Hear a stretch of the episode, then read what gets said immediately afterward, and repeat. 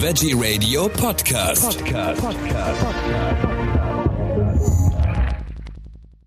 Am Mikrofon ist Michael Kiesewetter. Wer sich an Weihnachten einen Hund anschaffen will, aus was für Gründen auch immer, der sollte jetzt schon mal mit der Planung anfangen, damit es am Ende nicht eine Katastrophe wird für Tier und für Mensch. Was wichtig ist und worauf wir besonders achten müssen, das besprechen wir jetzt mit Claudia Kafuta. Sie betreibt eine mobile Tierheilpraxis und ist Expertin vor allem für Hunde, Katzen und Pferde. Hallo, Frau Kafuta. Ja, hallo. Schön, dass ich wieder bei Ihnen sein darf. Sehr gerne. Frau Kafuta, ist es überhaupt eine gute Idee, sich an Weihnachten ein Tier zuzulegen? Also grundsätzlich ist es natürlich immer eine gute Idee, sich ein Tier zuzulegen, weil es uns ja doch auch äh, ganz viel Freude bringt. Aber wenn es unbedingt an Weihnachten sein muss, dann bitte schon vorher überlegen. Also nicht erst am 23.12. ins Tierheim gehen und, und sagen, ja, ich hätte jetzt gerne einen Hund für morgen. Das wird nicht funktionieren, weil es gibt ja ganz viele Dinge zu beachten. Und natürlich sollte man äh, im Voraus schon schauen, ob auch sozusagen die Chemie zwischen dem Hund und dem Besitzer stimmt und oder dem zukünftigen Besitzer. Und dazu muss man den Hund natürlich auch erstmal kennenlernen. Also das heißt, ich brauche da einfach auch ein bisschen Zeit. Auf jeden Fall. Ja, mhm. leider äh, gibt es immer noch die Möglichkeit, äh, zu meinem Entsetzen ehrlich gesagt, sich ein Hund wie im Katalog übers Internet zu bestellen und ihn dann auch zurückzugeben äh, was ich unfassbar finde und es auch gar nicht begreifen kann, dass ja. das noch nicht verboten ist. Aber auch leider das passiert und wird auch in Anspruch genommen, was aber natürlich äh, auf keinen Fall tiergerecht ist. Wer wäre jetzt dafür zuständig, dem ein Riegel vorzuschieben? Ja, äh, diverse Behörden natürlich und aber das ist ja vom Prinzip ähnlich wie mit den ganzen ja, ich sag's mal, Welpenverkäufen aus, aus dem Kofferraum. Mhm. Natürlich sind da auch schon verschiedene Organisationen unterwegs, um das zu verhindern, aber bisher ist das noch nicht wirklich gelungen, weil natürlich auch die Nachfrage sehr groß ist und das ist halt eben dann auch das nächste Problem. Solange sich die neuen Hundebesitzer so einen Hund zulegen wird und die Nachfrage da ist, wird es leider auch immer weitergehen. Es gibt ja nun auch Menschen, die nicht unbedingt ein Tier aus dem Tierheim haben wollen, obwohl sie mhm. gar nicht wissen, was sie da verpassen. Aber wenn es denn dann unbedingt so sein muss, wie findet man denn einen seriösen Züchter? Also bei einem Züchter ist natürlich sehr wichtig, sich vorher auch, auch in diesem Fall vorher zu erkundigen, wie er denn züchtet. Das heißt, züchtet er verschiedene Rassen? Ist es schon schwierig. Also am besten züchtet er nur eine Rasse und betreut auch immer nur einen Wurf zur Zeit. Ja. Ganz wichtig ist es natürlich auch, dass dieser Hund sozusagen als Familienmitglied auch äh, integriert ist und auch in der Familie aufwachsen darf und nicht zum Beispiel draußen in einem Zwinger gehalten wird. Und man kann sich natürlich auch äh, informieren, wenn man jemanden kennt, der schon mal einen Welpen von diesem Züchter hatte. Und wie gesagt, man sollte sich vorher da schon mal umgucken und dann sieht man ja auch, wie der Züchter mit seinen Tieren umgeht. Wie lange äh, Zeit brauche ich eigentlich, ähm, um das alles, ich sage jetzt einfach mal abzuschließen? Also dauert das schon ein paar Wochen? Definitiv, ja. Mhm ich muss mir ja auch äh, noch ganz andere Fragen stellen, also grundsätzliche Fragen. Und die werden leider vorher auch meistens nicht beantwortet und dann äh, landet das Tier einfach im Tierheim. Um genau um das zu verhindern, bin ich zum Beispiel eine Anlaufstelle, weil ich muss mir vorher viele andere Fragen stellen. Erstmal, äh, möchte denn meine ganze Familie einen Hund oder möchte nur ich den? Ja. Was mache ich mit ihm, wenn ich in Urlaub fahre? Oder äh, wie ist es bei der täglichen Arbeit? Darf ich ihn mitnehmen ins Büro? Oder ist er mehrere Stunden alleine zu Hause? was will ich überhaupt mit dem Hund tun? Will ich einen Sporthund? Will ich einen Familienhund? Will ich einen Begleithund oder was auch immer? Und da gibt es noch, ja, um es so mal auszudrücken, noch 125 andere Fragen, die man sich vorher stellen sollte, bevor man überhaupt losgeht und ähm, schaut, welchen Hund ich mir aussuche. Also alles in allem ist das schon ziemlich aufwendig, weil machen wir uns nichts vor. Also wenn Sie sich einen Hund holen oder wenn ich mir einen Hund hole, dann zählt der als Familienmitglied und der bleibt natürlich bis zum letzten Tag dann auch und wird nicht einfach genau. wieder weggegeben. Mhm.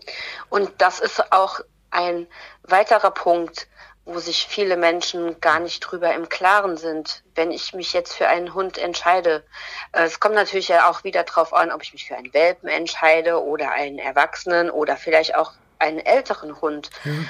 ähm, wie lange der noch lebt. Aber wenn ich mich grundsätzlich für einen Hund entscheide, muss ich damit rechnen, dass er so zwischen 10 und 15 Jahre noch lebt. Ja. Das heißt, dieser Hund ist äh, 24 Stunden am Tag, äh, 365 Tage im Jahr, rund um die Uhr, immer bei mir. Auch wenn er ein, wenn ein erwachsener Hund so einen Schlafbedarf oder einen Ruhebedarf von 17 bis 20 Stunden am Tag hat. Aber das heißt ja nicht, dass er nur 20 Stunden, äh, ja, grob gesagt, darum liegt und ich ihn äh, nicht beachten muss. Dem mhm. ist ja nicht so. Der ist einfach ständig und immer bei mir. Und da sind sich auch viele Menschen gar nicht drüber bewusst, dass das so ist. Ja. Also ich, ich muss mich also schon auch, selbst wenn er schläft, muss ich mich irgendwie um ihn kümmern die ganze Zeit. Nein, natürlich nicht, wenn er äh, tief und fest am Schlafen ist. Äh, ich muss ja nicht äh, dann äh, neben ihm sitzen und gucken, was er tut. Das natürlich nicht. Aber manchmal sind sie ja auch nur so am Dösen ja. oder ähm, wie gesagt, man, man sollte schon die Aufmerksamkeit doch den, ähm, dem Hund geben. Ja. Dann kommen wir gleich zu, noch zu einem anderen Thema. Und zwar, wenn ich so einen Hund habe oder so ein Tier habe, kostet mich das ja auch Geld, denn ich müsste ja dann auch sicher mal zum Tierarzt. Mhm. Ähm, zum einen, wenn das Tier krank ist, dann auf alle Fälle, aber zum anderen äh, auch äh, vorab. Also ich, ich erinnere mich an Impfungen oder auch einfach mal ans, äh, ans Durchchecken, also ob alles in Ordnung ist oder so, oder wenn sich der Hund irgendwas in die Pfote getreten hat oder solche Geschichten. Das kostet ja alles Geld und die Tierarztkosten, die sind ja jetzt gerade auch äh, deutlich erhöht worden. Ja, das ist seit gestern so, ist dieses neue diese neue Regelung ja in Kraft getreten. Ja, das sind auf jeden Fall Kosten, mit denen ich rechnen muss. Und man kann natürlich auch äh, für Hunde oder Katzen auch eine Krankenversicherung äh, abschließen. Das kommt dann natürlich aber auch wieder auf das Alter des Hundes an und was das für ein Hund ist, ob das halt funktioniert. Ja. Insofern ist man da schon ganz gut auch mit abgesichert. Aber ich hatte zum Beispiel einen älteren Hund jetzt aufgenommen und für den wäre es zum Beispiel keine äh, Möglichkeit mehr gewesen, weil er einfach zu alt ist und da halt aus der Versicherung rausgefallen ist. Also die Versicherungen versichern nur junge, gesunde Tiere. Wenn es dann älter wird, wenn es an Krankheiten geht, dann sagen die, nee, äh, machen wir nicht. Ähm, ja, das ist ja bei Menschen ähnlich, sagen genau. wir mal so, ne? Genau, genau, genau das ja. ist richtig. Ja. ja. Muss ich eigentlich immer zum Tierarzt gehen, weil Sie äh, äh, machen ja auch eine ganz andere Richtung. Bei Ihnen geht es ja auch um, äh, um Therapie. Also Sie sind ja auch Tierheilpraktikerin. Also äh, es gibt doch sicher Dinge, die ich machen kann, ohne gleich zum Tierarzt rennen zu müssen. Ja, auf jeden Fall. Das Wichtigste ist einfach äh, sowohl beim Mensch als auch beim Tier ähm, das Immunsystem zu stärken. Und dann habe ich schon ganz viel auch getan, damit der Hund oder die Katze erst gar nicht krank wird. Und der Mensch übrigens auch. Mhm. Und ähm, gerade auch in, in Zeiten von Corona, das muss ich kurz nochmal ja. äh, dazu sagen, ist es wirklich auch beim Mensch sehr wichtig. Wenn ich ein intaktes Immunsystem habe, ist der Coronavirus keine große Frage mehr. Also, dass äh, man beim Menschen das Immunsystem stärken muss, das ist mir jetzt klar. Das mache ich selber mhm. ja auch. Also ich genau. erinnere mal kurz an Vitamin C oder Zink oder genau. auch Vitamin D3 ist ja sehr wichtig. Ja. Mhm. Dass man das beim Hund auch machen kann, das war jetzt ehrlich gesagt, ist mir jetzt äh, komplett neu. Wie, wie funktioniert das denn da? Kann ich dem jetzt auch meine Vitamin C-Pillen geben? Genau. Ja? Also das ist eigentlich äh, auch das gleiche, also Vitamin C, mhm. äh, Vitamin D und ähm, Zink. Ja. Und kommt natürlich dann auch auf die Dosierung an. Ja. Ähm, am besten kann man auch erstmal eine Blutuntersuchung machen lassen beim, beim Tierarzt. Dann weiß ich genau, äh, was da fehlt oder was da nicht fehlt. Und dann halt eben äh, was ergänzen, weil das ist natürlich auch ganz spannend, was viele Leute auch irgendwie noch nicht ja, wissen, dass wenn ich ein intaktes Immunsystem habe, ich auch keinen Parasitenbefall habe, sprich keine Flöhe und äh, ja gut eine Zecke, die wird man mal haben, aber natürlich nicht in dem Maße, dass es äh, zu einem großen Befall kommt. Ja. Und insofern ist es natürlich sehr sinnvoll, auch bei Tieren das Immunsystem zu stärken. Also ja. das war jetzt für mich äh, dann äh, neu, da habe ich jetzt mal äh, wieder was Neues gelernt. Hm. Und äh, also auch wie beim Menschen, also man soll ja auch nicht einfach, sage ich jetzt mal, äh, alles in sich reinstopfen, genau. sondern nach Möglichkeit vorher beim Arzt äh, eine, eine Blutuntersuchung machen und da sieht man dann hm. genau, was einem fehlt. Und das geht beim, beim Hund jetzt in dem Falle auch. Ganz genau, ja. Wunderbar. Ist ja auch ein Lebewesen. Es, ja, ja. ja. Also, also, da habe ich jetzt äh, dann ehrlich was gelernt. Ich weiß auch nicht, mhm. ob sich viele darüber schon mal Gedanken gemacht haben, mhm. ihr Immun, also das Immunsystem ihres Tieres äh, zu stärken. Mhm. Äh, bei Katzen wird es dann wahrscheinlich ähnlich funktionieren, oder? Genau. Bei den Katzen ist es natürlich immer ein bisschen diffiziler, weil sozusagen was in die Katze reinzubekommen, äh, gestaltet sich ja manchmal schwierig. Aber äh, auch da funktioniert es. Also ja. beim, beim Hund äh, wollte wollt ich noch sagen, also so eine Pille, im Zweifelsfalle kann man da ja ähm, äh, irgendwie was in ein Leckerli einbauen und dann äh, frisst genau. er das. Ja, im Normalfall ist das äh, gar kein Thema. Deshalb ist es auch so wichtig, mhm. äh, ein, ein weiterer Punkt, wenn ich mich für ein junges Tier entscheide, heißt Welpe oder kleine Katze, ja. äh, schon vom ersten Tag mit denen zu trainieren, einfach das Maul mal zu öffnen, mal äh, in die Ohren zu schauen, weil dann finden sie das ganz normal, dann haben sie gar keine Panik damit.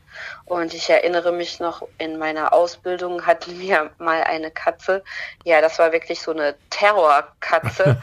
und ähm, zu der damaligen Zeit wurde halt eben auch noch viel gespritzt und bei Katzen, äh, die haben eine ganz dicke Haut. Ja. Insofern hat sie einer sozusagen im Genick festgehalten und der andere weiter hinten, dass sie irgendwie frei schwebend durch die Gegend gestrampelt hat und der dritte hat dann irgendwie versucht, die Spritze reinzubekommen. Es war eine sehr interessante Erfahrung mhm. und ähm, deshalb äh, rate ich einfach jedem, das so zu machen, weil es ist ja auch immer mal notwendig, das Maul zu kontrollieren, wenn er vielleicht mal ein Stöckchen gehabt hat und da ist irgendwas abgesplittert mhm. oder so. Und wenn man dann halt eben es sehr einfach hat, da das Maul zu öffnen, dann kann man auch ganz schnell da eine Tablette oder sowas versenken sozusagen, ja. Ich habe, äh, also meine Tiere äh, damals, als ich noch welche hatte, die haben auch ab und zu mal einen Knochen bekommen oder so einen Markknochen mhm. oder so.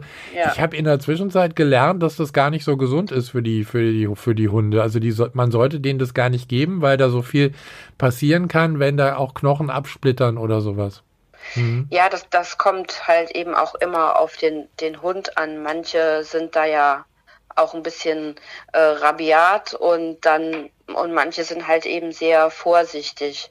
Also grundsätzlich ist natürlich auch zu sagen, niemals irgendein gekochter Knochen, ja. weil die ja viel, viel mehr splittern noch. Aha. Also äh, rohe Knochen geht noch, weil die ja eine gewisse Elastizität haben, ja. aber niemals gekochte Knochen, auf gar keinen Fall weil da könnten halt eben Splitter äh, da entstehen und dann vielleicht irgendwie die Speiseröhre, den Magen oder was auch immer halt eben verletzen. Das sieht man ja nicht. Ein guter Hinweis. Äh, wir, ich will noch mal zu den Leckerlis kommen, also nicht jetzt wegen Mhm. den Tabletten, sondern auch wegen Nee. Weihnachten. Mhm. Weihnachten steht vor der Tür. Äh, die meisten Menschen haben wahrscheinlich so einen bunten Teller zu Hause stehen mit Dominosteinen oder Schokolade natürlich. Mhm. Ich kann mir gut vorstellen, dass der Hund äh, da auch mit äh, tropfendem, tropfender Schnauze meistens vor dem Teller sitzt und gerne was haben möchte. Darf ich dem was geben? Also Schokolade auf keinen Fall. Äh, mir, mir ist es leider selber schon mal passiert, dass ich äh, einen Schokoladenkuchen gebacken habe Ja. und ihn auf den Tisch gestellt habe zum Abkühlen und dann einen weiteren Kuchen gemacht habe und mich dann gewundert habe, warum der Hund so ruhig ist. Und sie hatte da schon genüsslich äh, ein Viertel von äh, verspeist und fand das ganz komisch, warum ich jetzt äh, ihr den Kuchen da weggenommen habe. Und Ja. zum Glück ist da auch nichts passiert, aber natürlich äh, sollte das halt nicht so sein, äh, weil Schokolade doch sehr gefährlich auch für Hunde ist. Und äh, da muss man wirklich auch sehr gut aufpassen und dann muss man einfach die Plätzchen oder den Kuchen da deponieren, wo der Hund wirklich nicht rankommt. Was Also ist das denn, sollte man auf jeden Fall vermeiden. was ist denn so gefährlich an der Schokolade für den Hund? Ja, die Inhaltsstoffe. Mhm. Also das ist ja auch genau wie mit, mit Kaffee oder Tee, diese ähm, das Tein und Ja, genau. Koffein, also das ist jetzt auch für das Ja. Tier nicht zu empfehlen. Nee, nee, auf Und- keinen Fall. Ja. Und äh, was, was darf ich denn überhaupt für Leckerlis geben? Also äh, was, was macht denn am, am meisten Sinn, ohne dass meinem Tier was passiert? Am meisten Sinn äh, macht ehrlich gesagt selber backen, was Mhm. äh, gar nicht so schwierig ist und äh, macht dann auch noch den Kindern vielleicht Spaß, sich da mit daran zu beteiligen. Also es gibt auch diverse äh, Rezepte, äh, wo ich Ihnen auch gerne ein, zwei zur Verfügung stellen kann für Ihre Zuhörer, wenn das interessant ist. Ja, Mhm. Und ja, dann weiß ich genau, was drin ist, weil natürlich, wenn ich ähm, diverse Leckerli mir kaufe und nicht genau auf die Inhaltsstoffe achte, dann kann vielleicht auch zu viel Zucker drin sein. Ähm, ein Hund wird natürlich ja auch nicht dick, wenn ich ihm ein, zwei Leckerlis gebe. Dann Ja. ist es natürlich, macht natürlich auch wie beim Mensch die Menge das ja, Problem. ja. Und auch die Hunde werden ja nicht zwischen Weihnachten und Silvester dick, sondern äh, zwischen Silvester und Weihnachten. So Und- ist, wie beim Menschen. Ja, es ist, ist genau so. Und wenn es aber dann halt eben mal ist, weil man natürlich seinen Liebling auch so gern hat und über Weihnachten vielleicht Mhm. doch mal das eine oder andere Leckerli zu viel gegeben hat, dann darf man halt eben auch mal eine halbe Stunde länger spazieren gehen. Das tut dann auch dem Besitzer gut. Ja, allerdings, allerdings. Und äh, so, ich sage jetzt mal so Hundeleckerlis äh, selber zu backen ist jetzt ja nicht so äh, so sehr aufwendig. Und äh, abgesehen davon, dass der Hund sie bekommen soll, könnte man sie natürlich auch selber essen, weil da sind ja meistens nur gesunde Klar. Zutaten drin. Mhm. Genau. Da hat Ja. man gleich mehrere Fliegen mit einer Klappe geschlagen. Genau. Und man hat ja auch mal dann selber ein neues Geschmackserlebnis. Das ist richtig. Claudia Cafuta, vielen Dank für diese tollen Informationen. Und äh, ich freue mich auf die Rezepte und dann würde ich sagen, äh, zum Tier gibt es ja immer irgendwas zu berichten und irgendwas Neues. Äh, wir hören bald wieder. Vielen herzlichen Dank. Ja, auch noch eine schöne Vorweihnachtszeit und ja, dass alle gut sich überlegen, ob sie zu Weihnachten einen Hund haben möchten und wenn sie schon einen haben, auch noch eine schöne Zeit mit ihm. Wunderbar. Vielen Dank für Sie auch eine schöne Vorweihnachtszeit. Dankeschön. Bitte, tschüss. Tschüss.